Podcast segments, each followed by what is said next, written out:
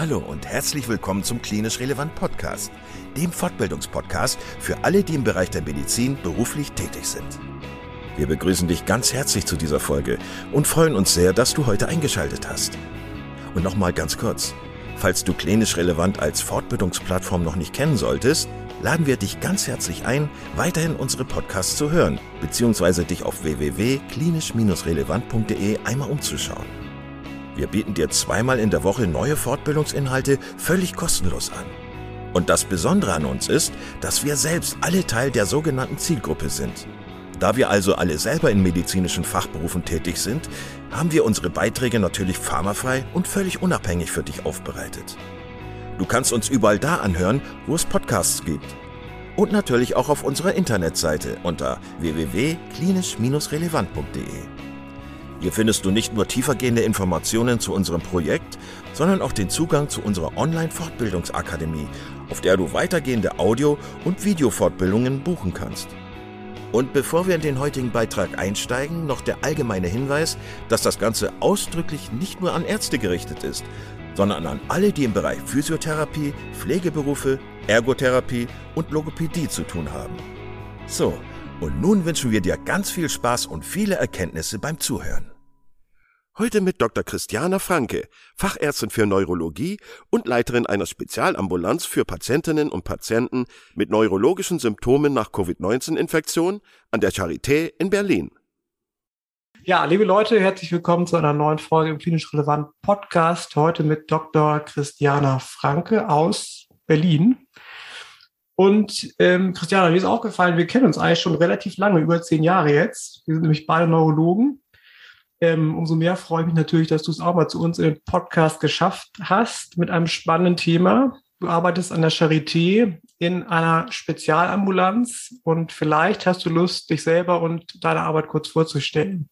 Ja, klar, sehr gerne. Ja, herzlichen Dank für die Einladung, Dietrich. Ich habe mich äh, sehr gefreut, ähm, in eurem oder in deinem Podcast äh, jetzt als äh, naja, Gesprächspartnerin eingeladen zu sein. Ähm, das ist ähm, ja, eine, eine, große Ehre und macht besonders Spaß mit Leuten, mit denen man ja auch sonst äh, viel schon zu tun hat. Du hast ja schon erwähnt, wir sind beide Neurologen. Ähm, ich bin seit jetzt zwei Jahren Oberärztin hier in der Neurologie am Campus Benjamin Franklin, also dem Südcampus der, der Charité. Und ähm, quasi parallel zum, zu meinem Beginn meiner oberärztlichen Tätigkeit war Covid da. Und äh, ich hätte nicht gedacht, dass das so eine große Rolle dann tatsächlich jetzt in meinem weiteren klinischen und ja auch wissenschaftlichen Verlauf spielt. Ähm, ich habe ähm, die, die mit der oberärztlichen Tätigkeit die Intensivkonsile äh, bei uns übernommen und ähm, ganz am Anfang, als wir noch alle gedachten, das sei einfach eine reine Lungenerkrankung, ähm, kam dann aber doch relativ schnell raus, dass die ganzen ITS akut erkrankten Covid-Patientinnen ähm, ähm, auch neurologische Manifestationen haben. Und ähm, somit ähm, war ich da relativ schnell bei den Akutinfektionen mit dabei. Und ähm, das hat sich dann weiter fortgetragen. Da werden wir sicher noch drauf eingehen, wie ich jetzt auch zu Post-Covid, zur Post-Covid-Sprechstunde komme, die ich jetzt seit September 20 hier leite. Genau, darauf wollten wir primär eingehen. Es geistern ja immer so zwei Definitionen oder zwei Begrifflichkeiten ähm, durch die Medien. Einmal Long-Covid und einmal Post-Covid. Der Unterschied definiert sich ja im Wesentlichen über den zeitlichen Rahmen. Wie ja. kannst du da noch einmal so die Definition wiederholen? Was was ja. ist? Ja, genau, klar, sehr gerne. Das ist, glaube ich, elementar, wenn man das irgendwie versucht, ein bisschen zu strukturieren. So Struktur, das äh, finden wir Neurologen ja immer besonders gut. Und deswegen gibt es da auch eine schöne Struktur. Also wir haben eine Akutinfektion und die vier Wochen nach der Akutinfektion, also das ist dann noch der, der Akuterkrankung tatsächlich zuzuschreiben, ähm, werden dann abgelöst von Long-Covid, also Symptome, die vier Wochen nach der Akutinfektion immer noch oder neu bestehen sind ab dann Long-Covid. Und tatsächlich erst zwölf Wochen nach der Akutinfektion, wenn dann immer noch Symptome bestehen, dann sprechen wir von Post-Covid-19. Also ähm, das ist tatsächlich wirklich, wie du ja sagst, an, anhand der zeitlichen, des zeitlichen Abstandes zur Akutinfektion zu definieren. Und die WHO hat jetzt im Oktober letzten Jahres das Ganze noch so ein bisschen an so einem klinischen, so ein bisschen klinisch unterfüttert im, im, im Sinne von Symptomen, die dann auch noch häufiger ähm, präsentiert sind, die aber ja alle sehr, sehr unspezifisch sind, jetzt sagen wir mal von den neurologischen Symptomen, sind da natürlich die Konzentrationsstörungen, auch die Kopfschmerzen, der Schwindel zu nennen. Und dann gibt es die Fatigue ähm, und auch die, die, die Belastungsdyspnoe als ähm, Kardinalsymptome, die so fluktuierend auftreten können, für mindestens zwei Monate anhaltend bestehen sollten. Ähm, ja, das sind das und das natürlich irgendwie andere Differentialdiagnosen nicht, ähm, nicht ursächlich sind für diese Symptomatik.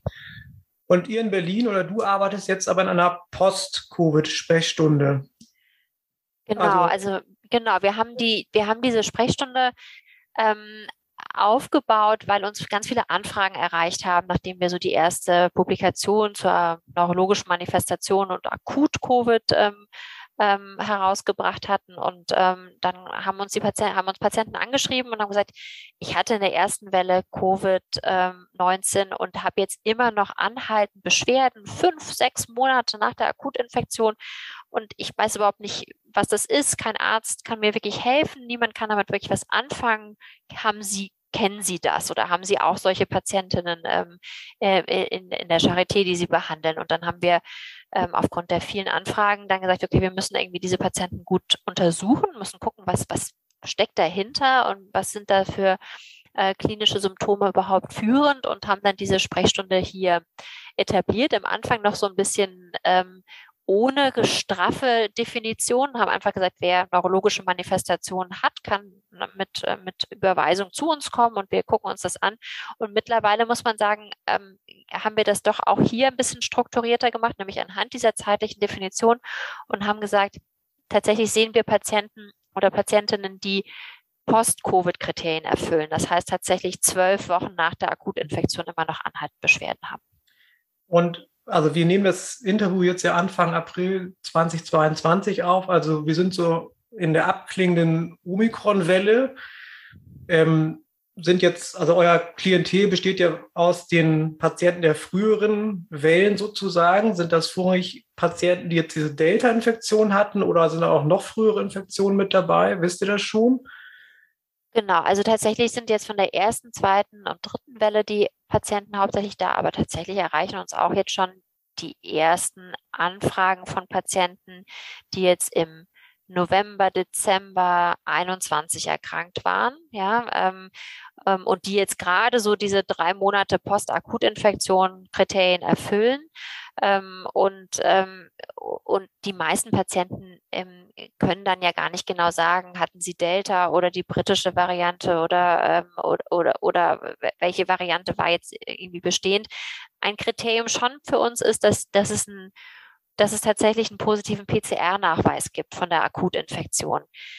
Das ist natürlich schwierig, weil viele Patienten ähm, mittlerweile ja auch jetzt gerade während der Omikron-Variante ähm, ähm, äh, positiven Schnelltest hatten, zu Hause in Quarantäne waren und gar keinen PCR-Test bekommen haben. Und das ist, gilt ja auch vor allem für die Patientinnen äh, und Patienten, die in der ersten Welle ähm, äh, auch die PCR-Tests ja gar nicht zur Verfügung hatten. Das heißt, da erreichen uns natürlich viele Anfragen und sagen, die Patienten sagen, naja, ich hatte wahrscheinlich Covid, weil ich all diese Symptome hatte und ich hatte vielleicht sogar einen positiven Schnelltest, aber ich habe keinen PCR-Nachweis.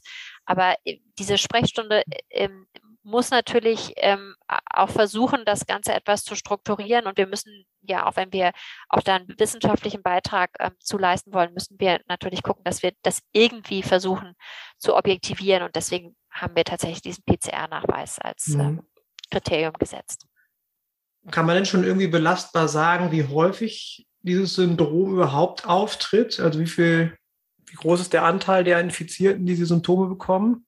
Das ist total äh, schwierig, das äh, wirklich valide, mit valider Zahl zu hinterlegen. Also ähm, die WHO hat ähm, eine Arbeit dazu rausgegeben, dass es etwa 10 Prozent sind.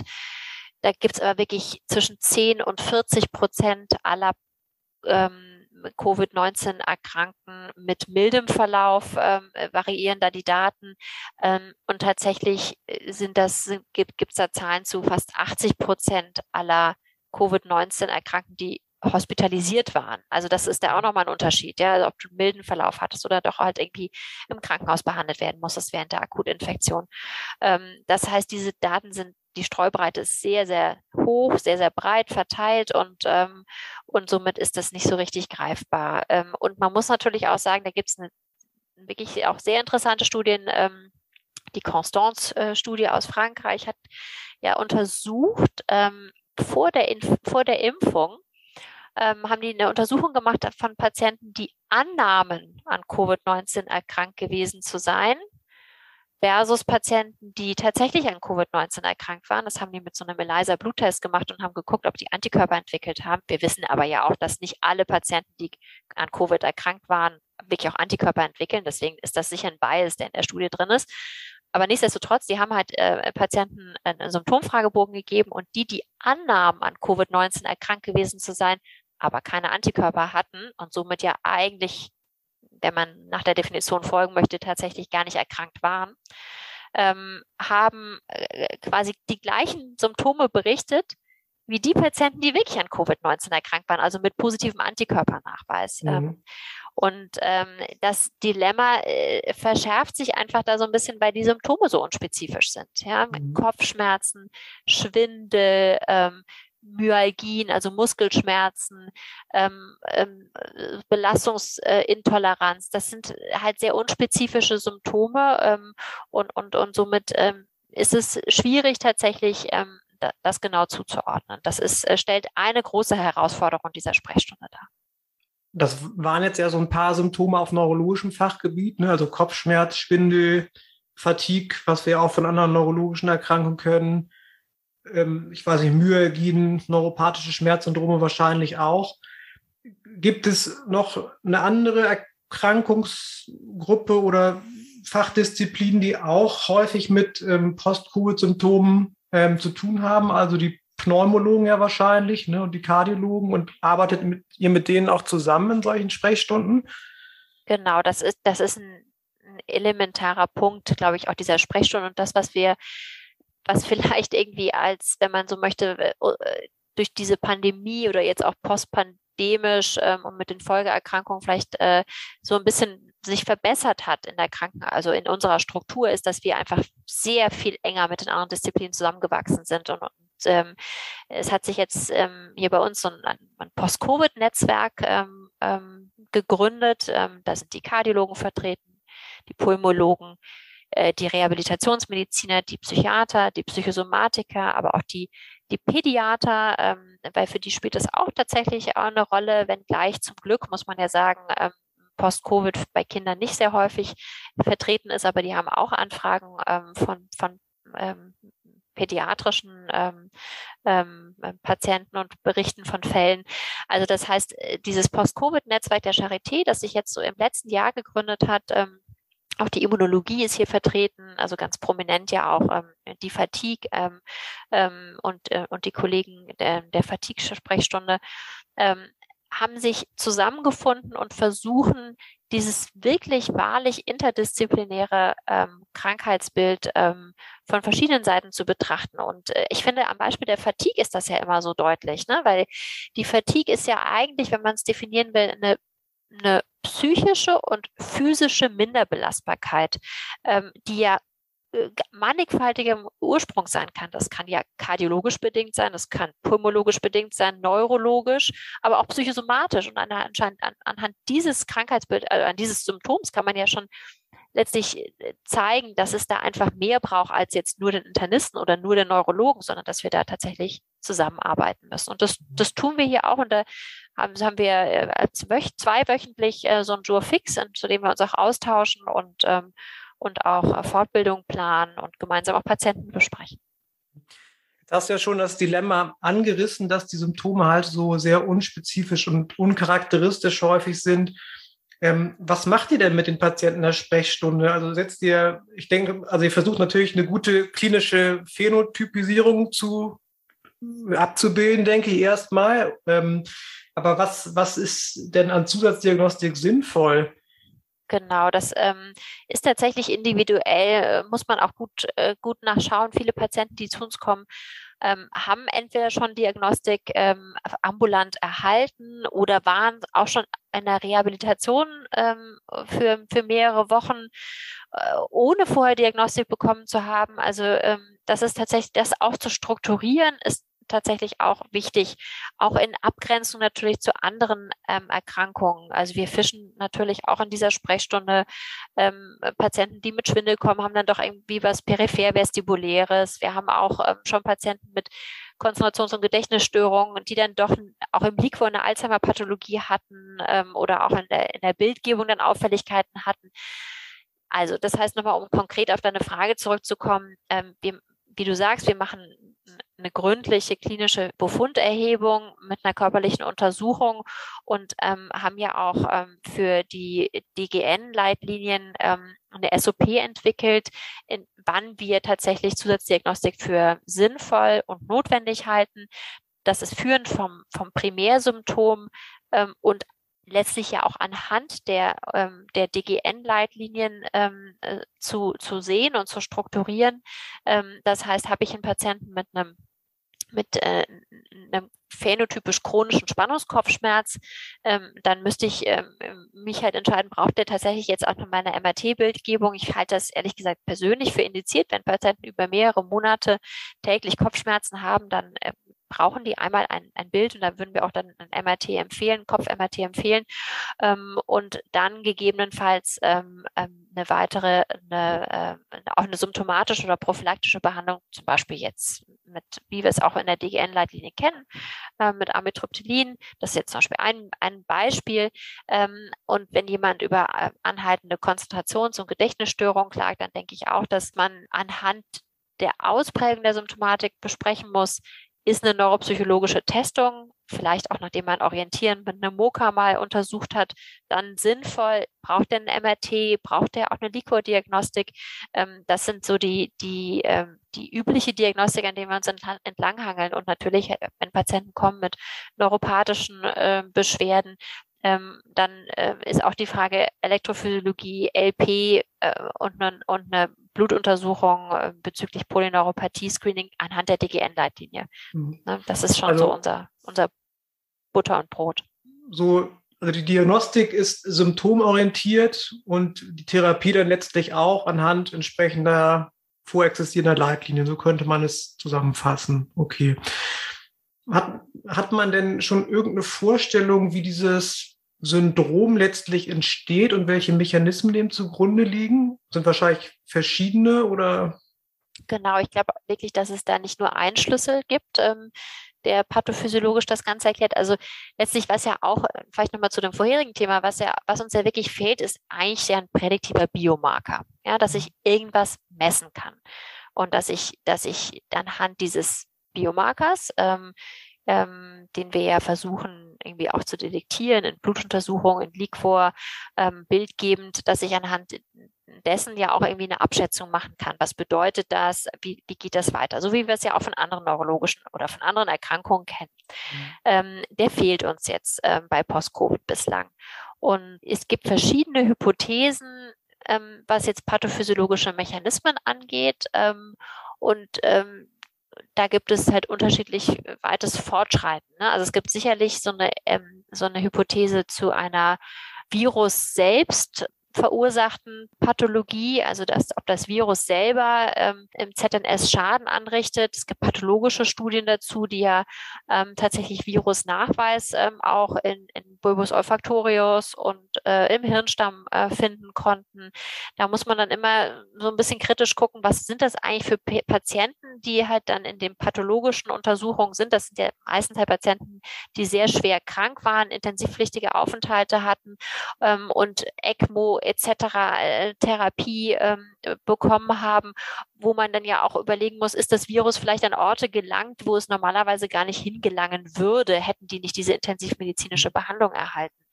Und das ist sicherlich so ein Kritikpunkt. Dann gibt es Überlegungen, dass das einfach eine unspezifische Inflammation ist. Ja, also auch da gibt es ähm, Untersuchungen zu auch pathologisch zu Mikroglia-Knötchen, die sich ähm, also im Sinne von einer, von einer Entzündung dann halt ähm, zeigen auch ähm, viel im Hirnstamm und dann ähm, über die unspezifische ähm, Entzündung ähm, letztlich diese, diese Symptome entstehen.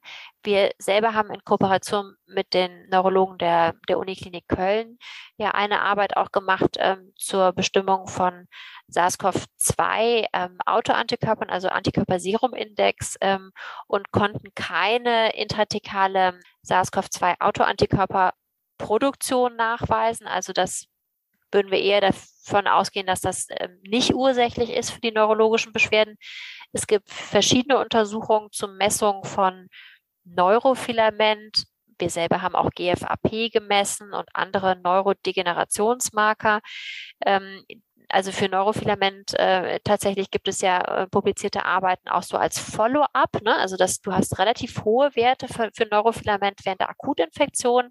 Äh, Neurofilament ist ja ein Marker für axonalen Schaden. Und tatsächlich ist in, im Follow-up das dann so, dass du keine erhöhten Werte mehr für Neurofilament messen kannst. Also dass wir nicht glauben, dass es ein wirklicher axonaler Schaden ist, der dem Ganzen zugrunde liegt. Das ist also das ist das, was wir wissen, was es nicht ist. Und dann gibt es noch sicherlich zwei pathophysiologische Überlegungen, dass es was äh, endothelial mikrozirkulatorisches ist, ja, also etwas, ähm, das zum Beispiel auch perfusionsbedingt sein könnte. Ähm, und in die Richtung gehen ja auch Untersuchungen ähm, dieses BC007, was ja ein Medikament ist, was in der Studie der ähm, Augenheilkunde der Uniklinik Erlangen gerade für Post-Covid untersucht wird und was die, was das Medikament hat gezeigt, dass die retinale Durchblutung verbessert ist und man dann postuliert, dass äh, durch diese Verbesserung der Durchblutung sich halt an vier Indexpatienten, die publiziert sind, auch die Post-Covid-Beschwerden gebessert haben. Also dass es letztendlich durchblutungsbedingt sein könnte. Und jetzt noch zum guten Schluss. Wir selber haben ja Untersuchungen ähm, äh, gehabt für Akut-Covid und haben Autoantikörper ähm, nachweisen können ähm, in der Akutinfektion bei Patienten mit neurologischen Manifestationen und haben das jetzt tatsächlich auch für eine Subgruppe von Patienten, die wir untersucht haben mit anhaltenden kognitiven Beschwerden, also die Post-Covid-Kriterien erfüllen, Konzentration und Gedächtnisstörungen haben und tatsächlich nachweisen können bei einer Subgruppe von ähm, Patienten, die auch tatsächlich noch ähm, äh, recht schlecht im Moka abschneiden und tatsächlich Autoantikörper im Liquor gefunden haben, die wir aber noch nicht jetzt einem wirklichen Antigen nachweisen können. Also wir, wir sehen, also wir kennen ja Autoantikörper wie zum Beispiel NMDA-Rezeptor-Antikörper oder äh, GATT-Antikörper, Glucinrezeptor-Antikörper. Die sind ja determiniert, die kann man ja im Routinelabor auch messen, also, also Autoimmunenzephalitis-Panel. Ähm, und wir haben die untersucht und dann noch ähm, ähm, hier im, im Labor von meinem Kollegen ähm, Harald Brüß ähm, noch untersucht weitere Autoantikörper und können das tatsächlich bei einer Subgruppe von Patienten nachweisen. Und jetzt ähm, dass, dass wir also auch postulieren, dass es etwas autoimmunologisch Vermitteltes sein könnte. Mhm. Und wie gesagt, ich glaube, es gibt nicht nur Einschlüsse, sondern verschiedene pathophysiologische Erklärungen. Und es, es, könnte ja vielleicht auch sogar sein, wenn du denkst, es sind verschiedene Mechanismen, die dahinter stehen, also vielleicht irgendwas ähm, ja, chemisches im weitesten Sinne, irgendwas autoimmunologisches, dass es vielleicht auch gar nicht den einen Biomarker dann gibt, sondern vielleicht auch je, je nach Mechanismus unterschiedliche Biomarker ähm, ja, detektiert werden und dann vielleicht irgendwann ja auch mal eine klinische Wertigkeit erlangen. Genau, das wäre zumindest wünschenswert und ja auch ähm, im Sinne der Patienten, die ja, wenn ich, wenn wir so aus jetzt mal aus der Klinik gesprochen, äh, erleben wir ja doch häufig auch die Rückmeldung von den Patienten, dass die sehr stigmatisiert werden, ja, weil man mhm. nichts findet und deswegen natürlich schnell das Ganze sehr psychosomatisch ähm, ähm, äh, verschiebt. Ja? Ähm, wir selber arbeiten total eng mit den Psychosomatikern ähm, zusammen und empfinden das auch als etwas sehr Hilfreiches, weil es ist ja äh, so, dass wir es mit einem jungen Erkrankungsbild zu tun haben, von dem wir selber, dem wir selber ja ganz viel Wissen noch äh, generieren müssen und dabei tragen müssen. Aber ja die Patienten ja jetzt schon da sind. Mhm. Und deswegen ich meinen Patienten ähm, oder unseren Patienten immer sage, ähm, dass ich es überhaupt nicht als Stigma empfinde, die Psychosomatiker mit dazu zu holen, sondern die Psychosomatiker können jetzt kurz und wahrscheinlich sogar mittelfristig ähm, eine, eine, eine Option der nicht medikamentösen Behandlung, also eine, eine Strategie erlernen, hm. äh, vielleicht eine Gruppe äh, etc. anbieten. Ähm, und das kann ich ja aktuell noch nicht. Ja, also ich kann natürlich im individuellen Heilversuch eine medikamentöse Behandlung, wenn ich die für indiziert halte, können wir auch gerne noch darüber sprechen über die Kriterien ähm, empfehlen. Aber ähm, die die die die das die meisten Patienten, die kann ich aktuell nicht medikamentös kausal behandeln. Ja, mhm. ich kann vielleicht symptomatisch noch medikamentös unterstützen, ähm, aber ich halte die Psychosomatik als, als Kooperationspartner für extrem wichtig in der Behandlung tatsächlich zum aktuellen Zeitpunkt. Also wäre es eher, ähm, ja, würde es keiner optimalen Behandlung entsprechen, wenn man die Kollegen außen vor lassen würde, weil, wie du schon gesagt hast, die natürlich kurz- und vielleicht mittelfristig durch ja, bestimmte therapeutische Interventionen den Patienten schon helfen können. Ne? Genau, so würde ich das sehen, ja. Ähm, ja, therapeutische Optionen, wie gesagt, es gibt ja nicht das Medikament gegen Post-Covid. Ähm, Symptome und du hast schon gesagt, die Therapie richtet sich dann auch nach den Kernbeschwerden erstmal, also Schmerzen zum Beispiel. Kann man schon was über den natürlichen Verlauf dieses Syndroms sagen? Also geht das von alleine auch irgendwann wieder weg oder weiß man das noch gar nicht? Das ist tatsächlich äh, eine gute Nachricht. Das ist tatsächlich so, ja, dass ähm, über den zeitlichen Verlauf betrachtet die Patienten doch so im Großen, ja, also die meisten Patienten von einer Besserung, von einer spontanen Besserung auch berichten. Ja, mhm. ähm, was jetzt auch die neurologischen Symptome angeht. Ne? Also ähm, äh, insbesondere so die Fatigue, dass die sich doch bessert über den zeitlichen Verlauf ähm, und auch die Konzentrations- und Gedächtnisstörung eigentlich sich bessern, wenngleich die so ein bisschen fluktuieren können. Das gehört ja auch mit zur Definition der WHO, ja, dass dieses fluktuierende Auftreten ähm, aber schon eine Besserung. Wir wissen ja auch von der, nochmal von der Akutinfektion, ich kriege doch noch relativ viele Anfragen, auch jetzt von Patienten, die jetzt akut erkrankt waren und jetzt ähm, drei Wochen zum Beispiel nach der Akutinfektion sagen, wow, ich habe ausgeprägte Konzentrations- und Gedächtnisstörung, kann mich ähm, kann gar nicht zurück in die Arbeit finden, weil ich mein, mhm. mein, mein Arbeitsalltag gar nicht strukturiert und bewältigt bekomme. Das ängstigt natürlich jetzt erstmal, ja, aber dass wir das haben wir tatsächlich jetzt auch aus den vorherigen Wellen und vorherigen Varianten gelernt, dass die Patienten doch von einer verlängerten Rekonvaleszenz ausgehen müssen. Das mhm. heißt, Symptome zu haben, als zum Beispiel Konzentrationsstörung, acht, zehn Wochen nach der Akutinfektion sich noch nicht wieder so fit zu fühlen wie vorher. Das ist tatsächlich normal und wäre jetzt noch keine Indikation für, für die Einleitung von Diagnostik. Aber ich glaube, wir müssen uns auch nochmal mit der Patientengruppe befassen, mit denen wir es hier zu tun haben. Das sind ja eigentlich junge Leute, die mitten im Leben stehen, die sind irgendwie, ähm, äh, auch die sich bei uns in der Sprechstunde vorstellen. Das sind, die sind äh, zwischen 20 und 50, die sind, ähm, die sind so mitten in der Überholspur ne, des Lebens, so mit Beruf, Kinder, ähm, alles parallel, ähm, alles, alles irgendwie so bis zum mit Vollspeed ja durchs Leben. Und ähm, jetzt jetzt äh, sind haben haben die Covid bekommen und sind quasi ausgehebelt, ja, mhm. ähm, und erstmal mit Vollbremsung ähm, konfrontiert und ähm, etwas, was ja, das ja sehr ungewohnt ist ähm, mhm. und und damit muss man ja auch erstmal umgehen und das ängstigt einen natürlich, vor allem wenn man vorher noch nie mit einer Erkrankung zu tun hatte, vielleicht. Ja, ich dachte jetzt spontan irgendwie auch, ähm, wenn jetzt solche Leute irgendwie eine Krebserkrankung oder Diagnose bekämen, die würden ja sofort psychoonkologisch mitbetreut werden. Ne? Also jetzt mit der Betonung auf Psycho halt. Ne? Jetzt hast du schon eure enge Kooperation zu den Psychosomatikern herausgestellt, aber vielleicht müsste man das auch routinemäßig machen, ne? denn das sind ja, sagen wir so, jetzt über den Daumen ist das ja unser Alter ne? und wir wissen ja beide, wie das ist mit Job und Kindern und Vollspeed ähm, und so eine Vollbremsung ist dann ja hart und einschneidend, ne? egal durch welche Diagnose. Absolut. Ne? Ja, absolut, genau. Ja, das ist tatsächlich was, also ich meine, dafür, das erleben wir ja doch auch irgendwie immer im Alltag, oder? Also, ähm, dass eigentlich dafür viel zu wenig Zeit bleibt, viel zu wenig Angebot für Patienten äh, da ist, dass man das wirklich adäquat adressiert. Mhm. Ähm, und, ähm, und das würde, wäre sicherlich sehr hilfreich. Ja.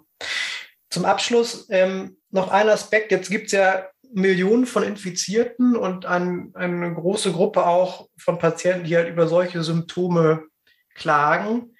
die kommen ja nicht alle zu euch in die Sprechstunde oder in Sprechstunden von Kollegen an anderen Universitätskliniken. Wie ist denn so der natürliche Weg? Muss sich jeder Patient mit einem Post-Covid-Syndrom äh, universitär in der Spezialambulanz vorstellen oder reicht da erstmal der Hausarzt als Steuerungselement? Wie siehst du das? Genau.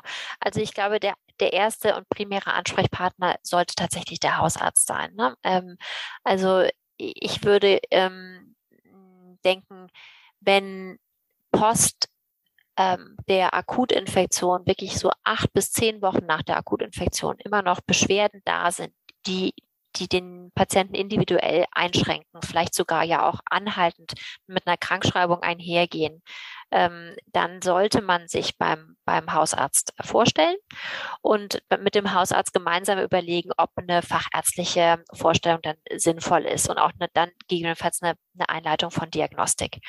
Und wir sind gerade dabei, ähm, Kriterien zu erarbeiten, auch für die niedergelassenen ähm, ambulant tätigen Neurologen, wann eine Weiterleitung in eine universitäre Spezialsprechstunde tatsächlich sinnvoll ist. Ja, ich glaube, dass dass wir uns auch da mit den niedergelassenen Kollegen sehr viel enger vernetzen müssen, um auch deren Bedürfnisse natürlich zu erfragen, ja, weil ich glaube, dass sich viele niedergelassene ähm, Kollegen und Kolleginnen da auch irgendwie ein Stück alleingelassen fühlen und vielleicht auch nicht genau wissen, was, was soll man jetzt machen. Ja, also das heißt, das liegt auch an uns, dass wir in die Richtung besser kommunizieren müssen, ähm, aber tatsächlich auch Kriterien identifizieren müssen, welche Patienten und wann eine Behandlung in der Spezialambulanz sinnvoll ist. Also viele Universitätskliniken ähm, bieten ja so eine Spezialsprechstunde an, aber äh, wir kommen natürlich auch an unsere, ähm, an unsere Kapazitäten. Ich finde es nicht in Ordnung, wenn man äh, Termine für in sieben Monaten vergibt. Mhm. Ja, das ist irgendwie keine, keine Perspektive für Patienten.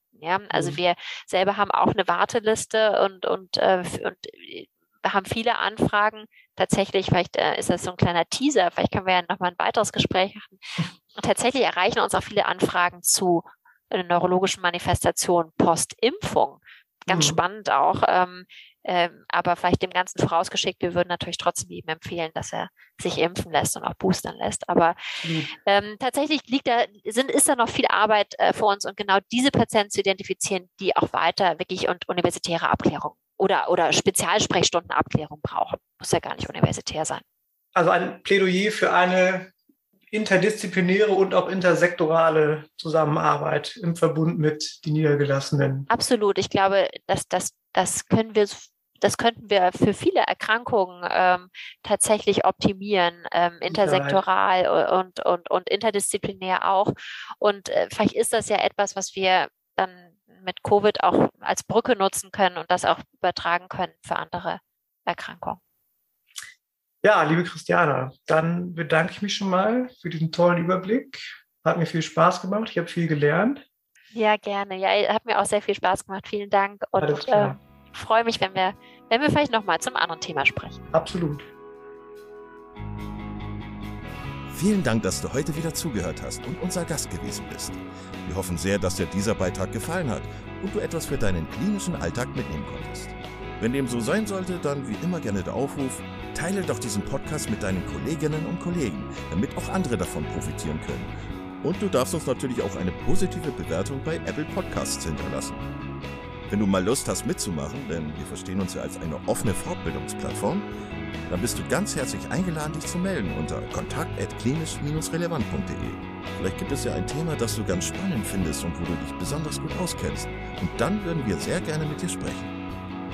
An dieser Stelle der Hinweis noch auf unsere Social Media Kanäle und unser Newsletter auf www.klinisch-relevant.de. Und es gibt wieder neue Kurse auf unserer Fortbildungsplattform. Das Ganze ist natürlich nicht nur für Ärzte, sondern auch für Physiotherapeuten, für Pflegende, Ergotherapeuten und für Logopäden konzipiert. Beachte auch, dass du einen 5-Euro-Gutschein bekommst, wenn du dich in unsere E-Mail-Liste für Newsletter einträgst. Dann kannst du mit diesem Gutschein in der Fortbildungsakademie einkaufen, denn da gibt es viele spannende Beiträge. Schau dich doch einfach mal dort um. Also, ich wünsche dir jetzt eine gute Zeit und freue mich schon, wenn du beim nächsten Mal wieder einschaltest. Pass auf dich auf, bleib gesund. Bis zum nächsten Mal. Ciao.